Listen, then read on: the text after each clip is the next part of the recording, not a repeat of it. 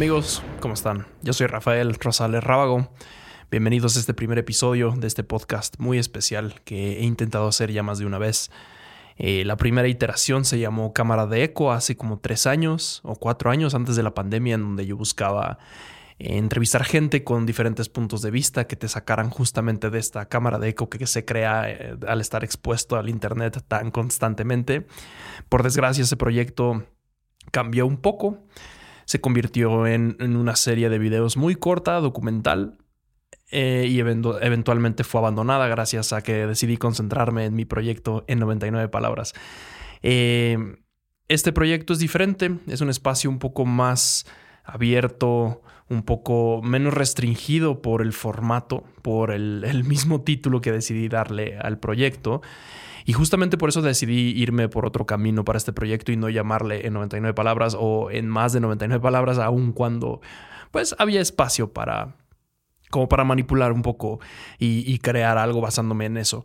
Eh, decidí llamarle anamórfico porque es un tipo de lente en el cine que para los que están viendo el video es, el lente que estoy utilizando que es un poco más amplio hacia los lados y me, pareció interesante tanto a mí como a mi novia Carol nos pareció interesante como que el cambio de perspectiva se pudiera traducir en este podcast. Y bueno, ¿de qué se va a tratar el podcast? Eh, la idea de, este podcast en particular es como expandir un poco más el conocimiento colectivo, por así decirlo, eh, y escuchar historias, tanto que lea yo y se las platique como un tercero, y eh, idealmente tener a gente en este espacio que nos cuente su historia y como su proceso creativo, ¿no?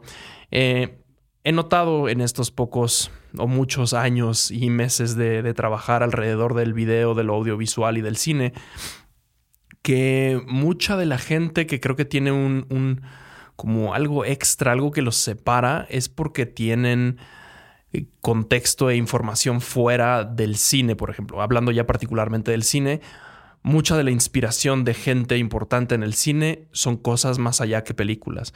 Y eso es un poco, eso lo comparto yo, ¿no? Eh, yo estoy muy concentrado generalmente como en el proceso detrás de hacer cine, no tanto en, las películas como tal.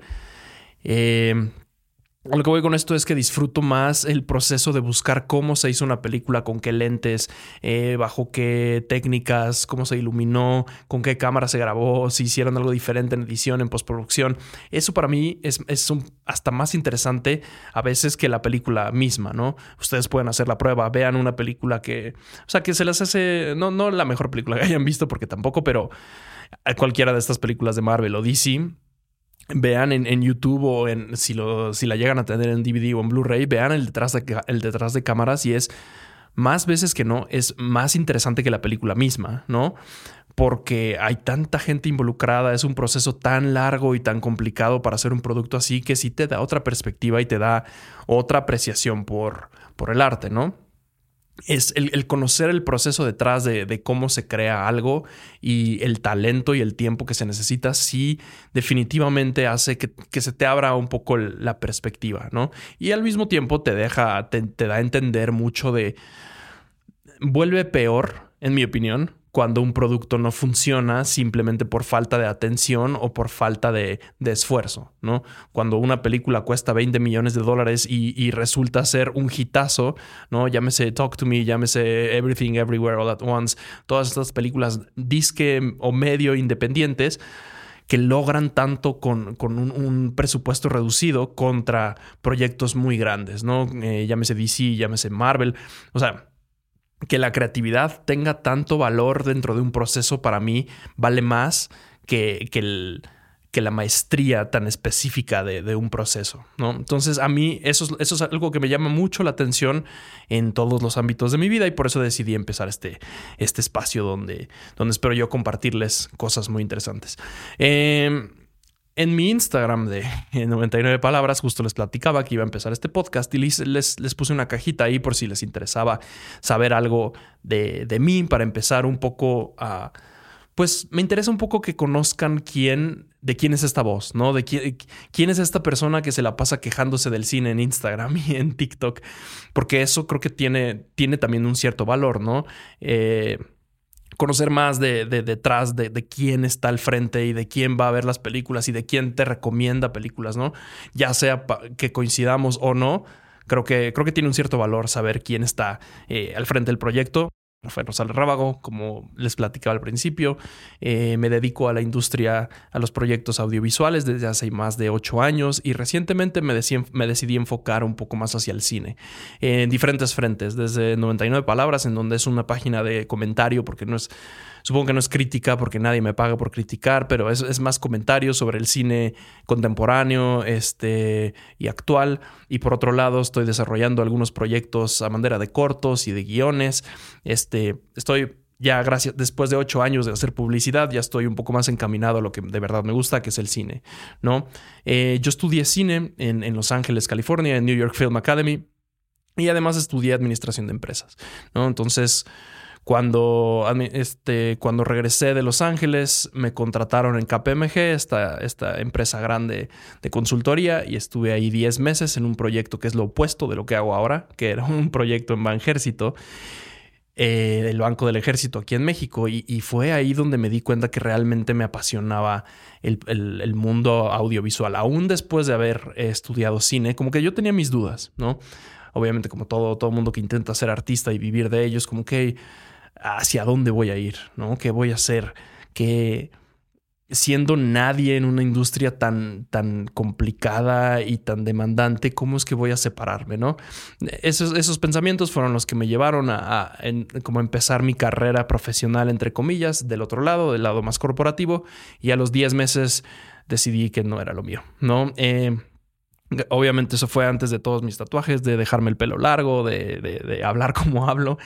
Este, y el siguiente paso después de, KPMG fue contacté a Sopitas, eh, Francisco Alanís, que es dueño de sopitas.com, y después de mucho platicar, o en realidad de, muy poco platicar, fueron dos juntas nada más a las que fui, me dieron la, oportunidad de empezar su área de video. Entonces ahí yo empecé a hacer, editar junkets, grabar festivales de música, em, em, meterme un poco más al mundo audiovisual sin, sin todavía hacer cine, ni mucho menos. Y dos años después de estar con Sopitas, decidí, como sabes qué, quiero empezar algo mío, ¿no? Tengo, tengo las ganas de, tener un poco más de injerencia en la parte creativa, en, hacia dónde quiero que vayan los videos. Entonces dejé sopitas. Y después de hacer un par de videos eh, inspirados en, este video que les voy a dejar en la descripción, que se llama The Watchtower of Turkey, eh, creía que tenía lo que necesitaba para hacer videos en Internet eh, en forma de publicidad, ¿no? Posts para redes sociales en video. Entonces decidí empezar una agencia de, marketing digital enfocada en video y eso hice durante seis años hasta que nos cae la pandemia.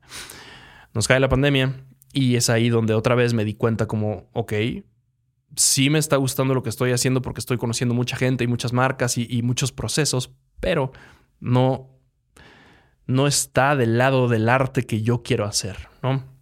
Entonces, Después de platicar con mis socios y mis amigos, decidí abandonar la agencia, la vendí y empecé con un proyecto que, le fue muy bien, que se llamó Retratos a Distancia, en donde mi socio y yo salíamos a las calles con nuestro drone y le escribíamos amigos y conocidos en Instagram eh, pidiéndoles su dirección y con, el objetivo de irlos a buscar y tomarles, hacerles un retrato en su ventana, ¿no? En, en, la pandemia, en el encierro. Entonces hicimos como 400 de estos retratos de gente que nos buscaba en Instagram. Nos fue muy bien, fueron como dos meses y medio de, salir todos los días, eh, buscar gente, hacerles retratos y regresar a casa para editar y subirlos a Instagram. Eh, y ese proyecto justo como que a mí me dio, me, me, metió esa espinita de, ok, sí puedo hacer cosas creativas, ¿no? Sí puedo hacer cosas que llamen la atención. Al final ese proyecto terminó porque pues se terminó la pandemia y empecé a hacer otras, eh, otras cosas ya que como que empezamos con esa nueva normalidad. Pero le fue muy bien al proyecto. De hecho, eh, la, la, Secretaría de Economía aquí en México hizo un concurso de fotografía de pandemia liderado por Santiago Arau, a quien conocí gracias al proyecto, y quedé en segundo lugar, ¿no? Con una foto eh, de tres amigas haciendo yoga en su, en su techo con unas sombras muy pronunciadas. Eh, quien sea que esté viendo en, video, se las pongo aquí. Y además en la exposición de Santiago Arau, en el, en el Museo de Economía, ahí cuatro de mis fotos fueron expuestas, ¿no? Entonces, es, ese paso fue el que a mí me dio como, ok, sí sí puedo hacer algo, ¿no? Sí, creo que sí tengo los, el, conocimiento y los medios para, para, crear algo más interesante que, que publicidad, ¿no? Entonces, de ahí como que empecé a pensar qué hacer y a la segunda vez que me dio COVID eh, fue que empecé con el proyecto de 99 palabras porque vi una película que se llama Spiral, que es From the Book of Saw, que es básicamente Saw 9, si no mal recuerdo, y fue un desastre, una porquería de película. Aun cuando las películas de Saw no son necesariamente buenas, esta película es la peor de la saga y por las razones incorrectas, ¿no? Abandonaron todo lo que, todo lo que habían construido durante años y eh, hicieron una película muy superficial, muy aburrida, eh, súper, súper mala, liderada por Chris Rock, porque resulta que Chris Rock conoció a los productores de Lionsgate en una boda y les dijo como yo quiero hacer una película de Saw y yo quiero ser el protagonista y los convenció y le hicieron su película y es una basura. Entonces yo me vi con la... Me sentía como medio obligado a advertirles, oigan, no vean esto entonces empecé esa serie, e, e, esa serie eh, pero dije, para poder explicar por qué eh, Spiral es tan mala, tengo que empezar con So, ¿no? Tengo que explicar de dónde viene esta película. Entonces hice mi video, eh, el, concepto de 99 palabras nació justo por porque yo había querido hacer cosas mucho tiempo y como que las crecía y las crecía y nunca sacaba nada. Entonces dije, bueno, me voy a restringir a 99 palabras los videos. Entonces hice mi primer video de So en primera en 99 palabras y fue un hitazo en TikTok. Yo nunca había hecho nada en TikTok, yo no, yo no conocía TikTok hasta que mi novia me lo presentó. Subí este video y en cuestión de tres días tenía un millón y medio de, views y de comentarios y ay, qué padre formato y ay, que no sé, o sea, como que llamó mucho la atención, ¿no? Y eso fue lo que me dijo, a mí me, me, dio a entender como que sí hay, sí hay espacio, ¿no? Sí hay espacio en el mundo del video para hacer algo así. Y en resumidas cuentas, ese ha sido mi proyecto durante año y medio, ¿no? Este año y medio me he dedicado a ir al cine, a ver películas en streaming y a hacer estos videos muy cortitos que a la vez me gusta mucho el formato, me encanta, pero me gusta más que, o sea, lo que más me gusta del proyecto es que me haya dado, dado a mí la confianza de salir al mundo eh, digital y, que, tan, o sea, como esa, esa convivencia con la gente a raíz del proyecto, ¿no? Porque el proyecto, el formato sí me restringe mucho en qué puedo decir y, cómo, qué tanto puedo elaborar. Entonces, eso es algo que no me gusta que, que yo me traje a mí mismo, pero... A raíz de eso han salido muchas otras cosas, he conocido, he conocido, mucha gente, empecé el canal de YouTube que se llama En más de 99 palabras, en donde eh, expando un poco más de, en ideas que, que son difíciles de explicar en, en 99 palabras. Y eventualmente sentí que ese espacio no me dejaba compartir las cosas que les voy a compartir en este podcast. Es por eso que llegamos a este podcast anamórfico. Sé que di muchas vueltas, les doy este, pero espero que, les haya, eh, pues, dado un poco más claridad de, de cuál es mi, mi trayectoria superficialmente. Otra pregunta que me hicieron fue, ¿qué acondicionador usas? Y la realidad es que uso el que sea. Este, yo fui bendecido por los dioses del pelo y simplemente tengo un pelo bastante ligero y bastante... No quiero decir bonito porque es echarme muchas flores, pero sí está bonito. Sí, tengo un pelo bonito. Y es bastante fácil. Me baño y ya, ¿no? Em, de hecho, me lo estoy dejando largo. Eh, ahorita ya lo tengo acá, como el pecho. Pero me lo estoy dejando largo para después cortármelo y donárselo a mi novia, ¿no? Este, en algunos meses, Caro, te doy tu, tu pelo. Eh, ¿Por dónde recomiendas empezar para aprender del mundo audiovisual? Esta es una pregunta que me hicieron un par de veces y yo en lo personal creo y estoy convencido de que todo lo que necesitas saber o puedes conocer sobre el mundo audiovisual y sus procesos los puedes aprender en YouTube. Es un poco... Lo complicado del asunto no es conseguir información, es más como trazar un camino para saber qué necesitas saber, ¿no? A veces lo más complicado justo es que no sabemos lo que no sabemos. Entonces no, no, no, no es tan sencillo como investigar algo que no conocemos ni siquiera como los términos generales, mucho menos los particulares, ¿no? Esa en realidad es la, la, tarea importante de aprender en Internet. Pero una vez que tienes que investigas, y ni siquiera es, es, un, es un, proceso larguísimo, ¿no? Una vez que investigas estos videos que te dicen, ah, vamos a investigar los, los planos en el cine, ¿no?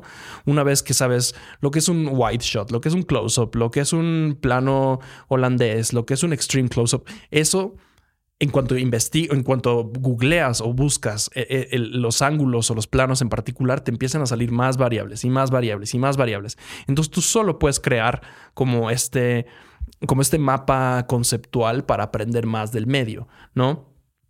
Una cosa obviamente es aprender la teoría y otra ya es la práctica. La práctica, la realidad es que de la manera que se aprende es haciendo cosas, ¿no? Yo de algo que me arrepiento mucho en mi vida es de tardarme tanto en hacer las cosas, porque siempre creí que no era lo suficientemente bueno, que no que no tenía presencia frente a cámara, que no tenía el equipo necesario, que o sea, siempre me puse excusas para no empezar un proyecto como este donde me están escuchando. Y Digo que me arrepiento porque si yo hubiera empezado, o sea, cuando realmente aprendes es cuando haces las cosas y entonces tienes referencia de dónde estuviste y a dónde has llegado, ¿no? Si no empiezas, no tienes esa primera referencia, entonces por más que hayas aprendido y por más que hagas cosas, no hay, no hay, no hay ese aprendizaje, ¿no? Eso es lo, lo más importante eh, y es el consejo que yo les puedo dar, ya pasando más a una onda de consejos, empiecen como sea. Hagan, si van a escribir un libro, escriban igual en un libro, pero no una novela corta. Si van a hacer videos, hagan su primer video con la cámara de su celular y sin micrófono, así. Y es ahí donde entonces, especialmente en los videos, hacen un video con, la, con su celular, y ya que lo ven a los dos días se dan cuenta, ah, ¿sabes qué? Este lo hubiera hecho junto a la ventana para tener una mejor iluminación. Y luego haces ese segundo video con una mejor iluminación y entonces el audio ya no coincide, ¿no? El audio se escucha feo en comparación de lo bonito que se ve. Entonces como, ah, ok, Google, ¿cómo mejoro el audio de mis videos? Ah, pues me voy a comprar una grabadora de 200 pesos. Y entonces empiezas a mejorar poco a poco y en cuestión de un año tienes un producto súper presentable, ¿no? Creo que lo más importante es empezar y ya después eh, ir mejorando poco a poco. En el caso, en, mi caso, justamente he visto un crecimiento ridículo de mi primer video a este, en especial en cómo me expreso, ¿no? Eso es algo con lo que yo me he peleado un poco durante mi vida, la manera de expresarme frente a ese pedazo de metal y plástico que es, que es una cámara, porque justamente he notado que en un formato más casual, en un formato... Eh, he tenido la oportunidad de, ir a un par de podcasts ahora por mi proyecto de 99 palabras y, el hablarle a gente me es bastante natural, ¿no?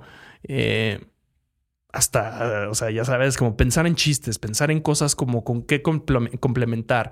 La dinámica con alguien más me es muy sencilla. Es, es, hablarle a la nada. Ya sé que son ustedes, amigos, los quiero mucho. No, no crean que estoy subestimando su presencia del otro lado del Internet pero durante el proceso de ver la cámara y ver más que un pedacito como de mi reflejo y, estas luces aquí grandes, me intimida un poco, ¿no? Entonces me cuesta un poco soltarme y platicar, pero lo lo he mejorado muchísimo en un año y medio, ¿no? Y es ahí donde pienso, imagínense que lo hubiera empezado hace 10 años, ¿no? A lo mejor ya me hubieran cancelado porque me hubiera echado un chiste de mal gusto y ya yo estaría en el infierno de, las redes sociales, pero a lo mejor no, a lo mejor y, ya, ya, podría expresarme de la manera que, necesito, ¿no? Em, pero bueno, por X o Y, aquí estamos, este, y lo importante es empezar. Em, ¿El cine es arte o entretenimiento? Alguien me hizo esta pregunta. Y es ambas. La realidad es que el, concepto de arte es, es, algo muy complicado de definir porque todo puede ser arte o nada puede ser arte, depende de quién lo está observando, ¿no? Em, ese es un tema muy complejo del que voy a hacer eventualmente un, episodio, pero algo que me llamó la atención es Leí hace poco un libro que, que, hablaba sobre cómo valoramos el arte y el valor que tiene el arte. Y es un, es un concepto tan abstracto que aún después del libro como que me, causó más, más dudas que respuestas, ¿no? Pero un ejemplo que ponen en el libro que me pareció muy interesante es cómo el, arte tiene un valor eh, por, simplemente porque exista algo enfrente de ti, ¿no? No es, no es utilitario el valor del arte. Y el ejemplo que ponen es el de un cuchillo, ¿no? Si tú tienes un cuchillo que corta muy bien, es el cuchillo que mejor corta en el mundo, pues debería ser el cuchillo más valioso del mundo, ¿no? Pero ¿Qué tal que hay un cuchillo que corta igual de bien, pero tiene un mango de oro? Entonces vale más, ¿no? Pero ¿por qué? Si, si, o hasta un cuchillo que corta menos, ya sabes, peor, pero tiene un mango de oro con detalles en jade. ¿Ese cuchillo vale más que el cuchillo que corta como navaja suiza? Ese es justo el debate, ¿no? Que, que la maestría de hacer un cuchillo que le da su valor utilitario vale más que lo visual y lo, y, lo artístico. Es un debate infinito que pues, es más un tema de, de perspectiva, ¿no? Pero justo eso es lo importante del arte. Lo importante del arte es hacer arte. No importa cómo, no importa en qué formato, no importa cuándo, no importa para quién, lo importante es hacer arte y sacar tus ideas al mundo. Porque el arte que crea todo mundo es un arte que viene de fuera. ¿A qué voy con esto? Eh, cualquier cosa que yo pueda hacer en mis cortometrajes vienen de otro lugar que no soy yo, ¿no? Todas las inspiración, la inspiración, las ideas, los conceptos son cosas que existen allá afuera y pasan a través de mí. Yo solo soy un filtro, ¿no? Es este concepto de, de yo agarro tres, cuatro cosas de muchos lugares y los filtro y los junto y entrego algo diferente, ¿no? Ese proceso es realmente el proceso artístico porque nada, nada, nada nace de la nada, por más que la gente pretenda eh, o muchos artistas digan como, no, yo tuve un sueño y, ya sabes, esta idea viene muy dentro de mí, ¿no? La realidad es que son ideas que encontraste en otras formas, en otros lados, y tú las hiciste, las convertiste en algo nuevo, ¿no? Entonces, mucho... Eh, nosotros como, como personas creativas, como, como artistas, tenemos esa responsabilidad o esa, esa virtud, esa oportunidad de hacer algo que se va a quedar para siempre allá afuera, pero que además alguien más puede tomar como inspiración para algo más, ¿no? Entonces, no importa lo que sea, no importa qué tan sencillo sea o qué tan simple o qué tan eh, superficial sea lo que tú quieres exponer al mundo, lo importante es que lo hagas, porque tú no sabes quién más va a agarrar esa idea que pasó por tu filtro y la va a tomar y la va a filtrar y va a hacer algo, algo nuevo, ¿no? Esa idea del filtro es, es, la idea central de un libro que les voy a recomendar en este momento, que de hecho estoy escribiendo un video y un... De hecho va a ser un podcast, ¿no? No lo voy a hacer un video de, de, cine porque no es cine, va a ser un episodio del podcast sobre este libro que les voy a recomendar que se llama The Creative Act de Rick Rubin. Para, lo que, para, los que no lo conozcan, Rick Rubin es un productor muy famoso musical. Es el productor de, de Red Hot Chili Peppers, es el productor de Jay-Z, es un productor muy, muy famoso. Y él escribió este libro y todo el libro gira alrededor de la idea de que nosotros somos un filtro, ¿no? Esto que les platicaba. El libro va más allá y te explica un poco del proceso creativo y de él cómo se imagina este... Agarra tonos como espirituales que a mí, a mí en lo personal no me llenaron tanto, pero el leer sobre el, proceso creativo y de cómo ve el arte este hombre a mí me llenó mucho, ¿no?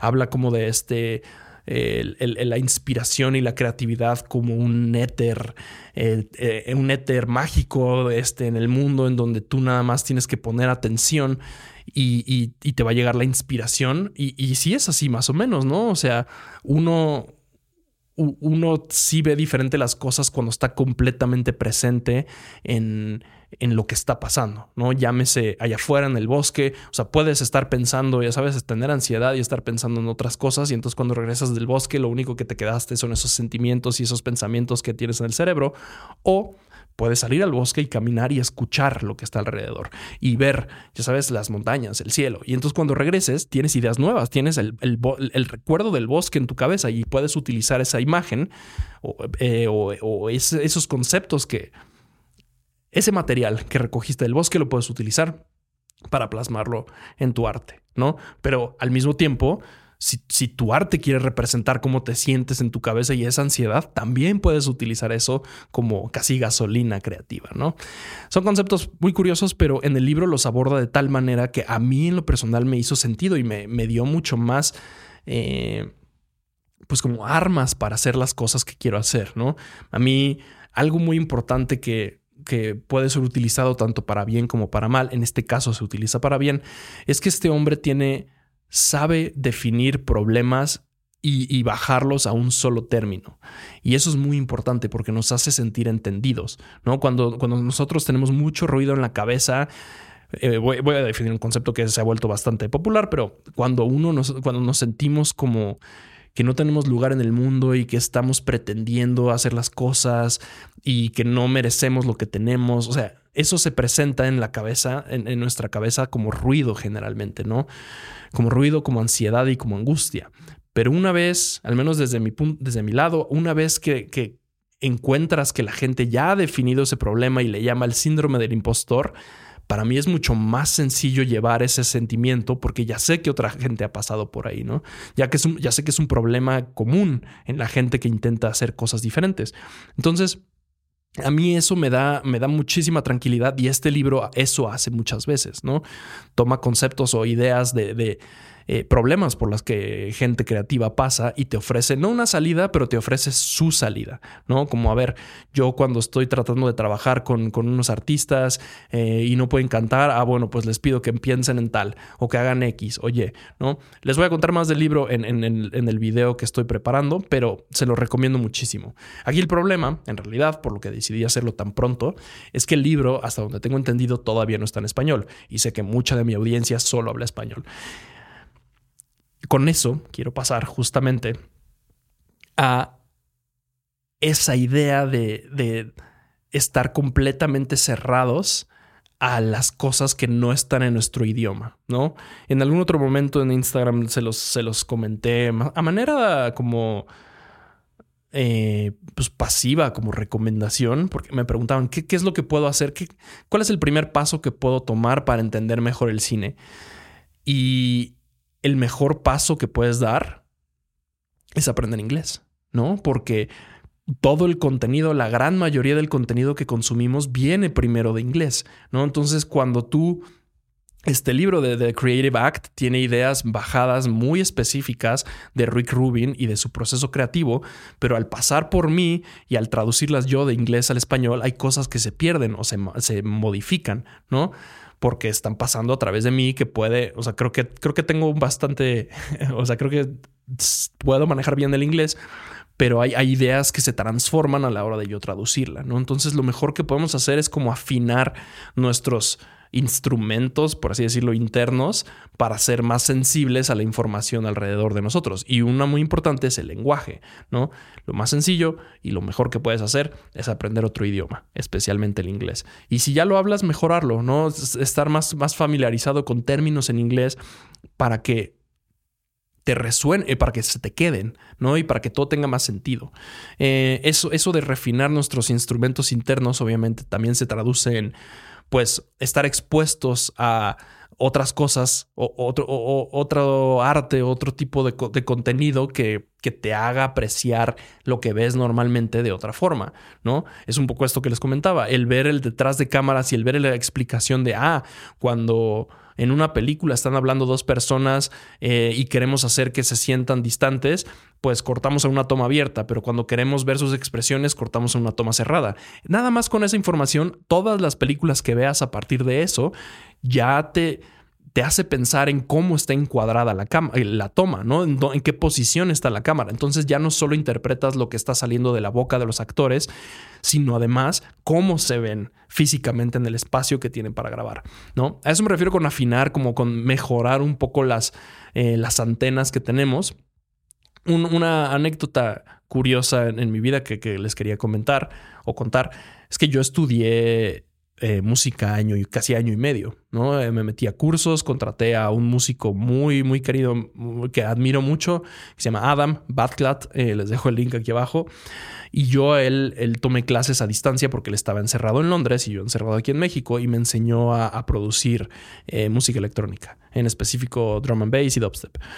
Durante ese proceso de aprender, de aprender a hacer música, cambió mucho cómo veo yo a la música, no solo por lo complejo que es y lo complicado que es llegar a un sonido tan específico, pero además todo lo que rodea el proceso de crear la música es, es bien interesante, ¿no?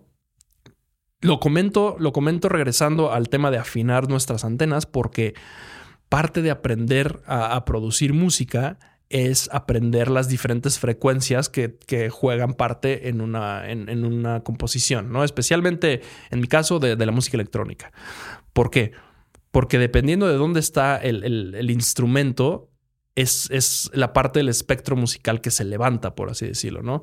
Cuando tú escuchas un bajo, es el espectro, el lado izquierdo del espectro el que se levanta. Entonces, cuando tú escuchas como... Eso, eso es el lado izquierdo, pero cuando cuando tú escuchas como un hat, un, un platillo, es hasta el lado derecho, ¿no? Parte del proceso de hacer música fue representarlo visualmente. Yo nunca lo había visto, nunca lo había entendido, ¿no? Y entonces tienes estas, estas eh, gráficas, estos visuales en donde tú puedes ver cómo, cómo se ve la música, no solo escucharlo.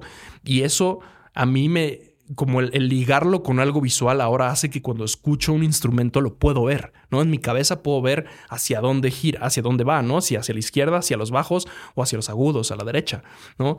Y eso lo que, lo que hace es que cuando escucho, escucho una canción, puedo como separar, es muy extraño, pero puedo separar los instrumentos y casi como tomarlos y posicionarlos como en, este espectro y me es más fácil concentrarme en algo, en, en, por qué se escucha como se escucha algunas cosas. Y eso después lo traduje al proceso de hacer música, ¿no? Yo a raíz de eso fue que aprendí a hacer diseño sonoro y entonces ya sé, por ejemplo, que cuando alguien está hablando, no puedes meter instrumentos que, que, estén muy a la izquierda porque chocan con las frecuencias de la voz, ¿no? Y, eso hace que se escuche mal la voz, ¿no? A lo que voy es, fue ese proceso, fue ese, ese, aprender a producir música que a, mí me afinó o me dio mucho más entendimiento de cómo funciona el proceso de, de, lo, del audio dentro del audiovisual, el audio, y eso mejoró muchísimo mi proceso de hacer videos, ¿no? Son cosas muy sutiles, en, a lo mejor lo pueden notar en algunos de mis videos, pero el diseño sonoro sí trato de que refleje lo que aprendí en ese, en ese periodo de, aprender música, ¿no? Eh, entonces, creo que mucho de algo muy importante sí es salirse. Si quieren hacer cine, si quieren hacer, si quieren hacer cine en específico, no solo vean películas, vean videos sobre películas, vean entrevistas, estudien, eh, o sea, el, cine combina todas las artes, entonces estudien música, comprendan que hace una buena composición, ¿no?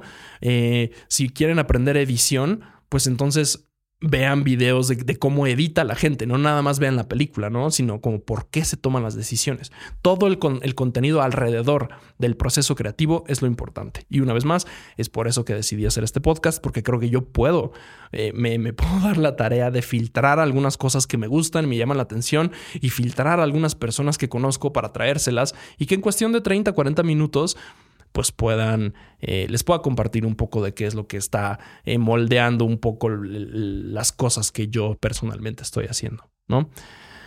Em, también me preguntaron cómo llegaste a ser productor audiovisual, que es un poco eh, lo, que, lo que contesté al principio, como este proceso de, de estudiar cine y demás.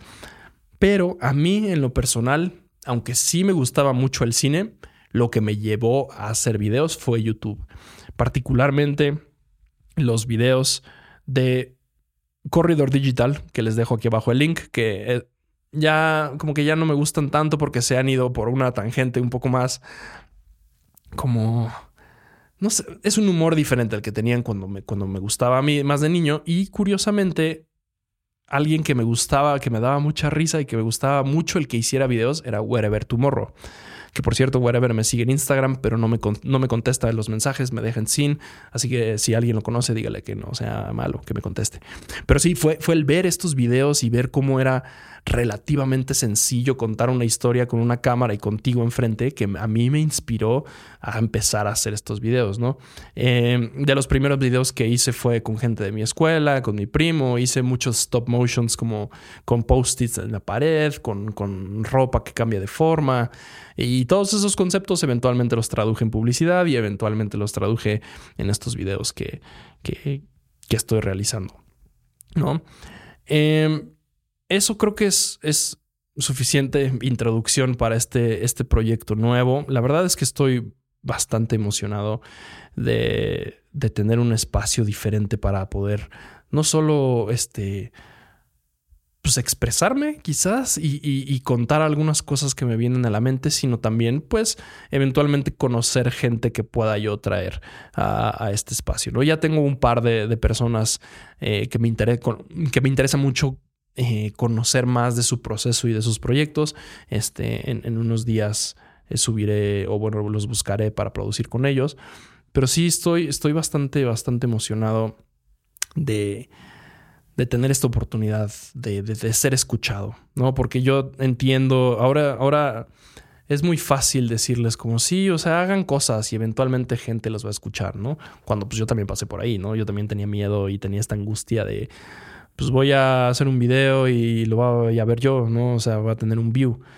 Pero ahora entiendo que no solo es necesario pasar por ese proceso, además es una ventaja, ¿no? Es una gran ventaja el, el poder aprender y poder sacar las cosas a internet sin tener gente como encima de ti, ¿no? O sea, sin dar opiniones quizás de lo que estás haciendo, porque también eso es pesado, ¿no? O sea, no me voy a poner yo a, ya saben, como a llorar porque la gente me comenta cosas feas en mis videos, no, para nada, es parte del proceso, pero sí es pesado, sí, sí es pesado de repente tener ideas o, tener opiniones que van en contra de la opinión general y, recibir estos comentarios tan eh, abrumantes, sí es pesado de repente, ¿no? Entonces, si lo que tú buscas es, es, llegar a las masas y llegar a más gente, este, pues tienes que hacerte callo poco a poco, ¿no? Eh, para mí un momento muy importante, muy, muy relevante en esta historia de los videos en internet fue ese momento en donde subí mi video del teléfono negro diciendo que no me había gustado para nada en TikTok y me llevó, me, me llovió tal cantidad de odio y de mensajes horribles que eventualmente se convirtieron en que me tiraran la cuenta de YouTube, perdónenme, de TikTok.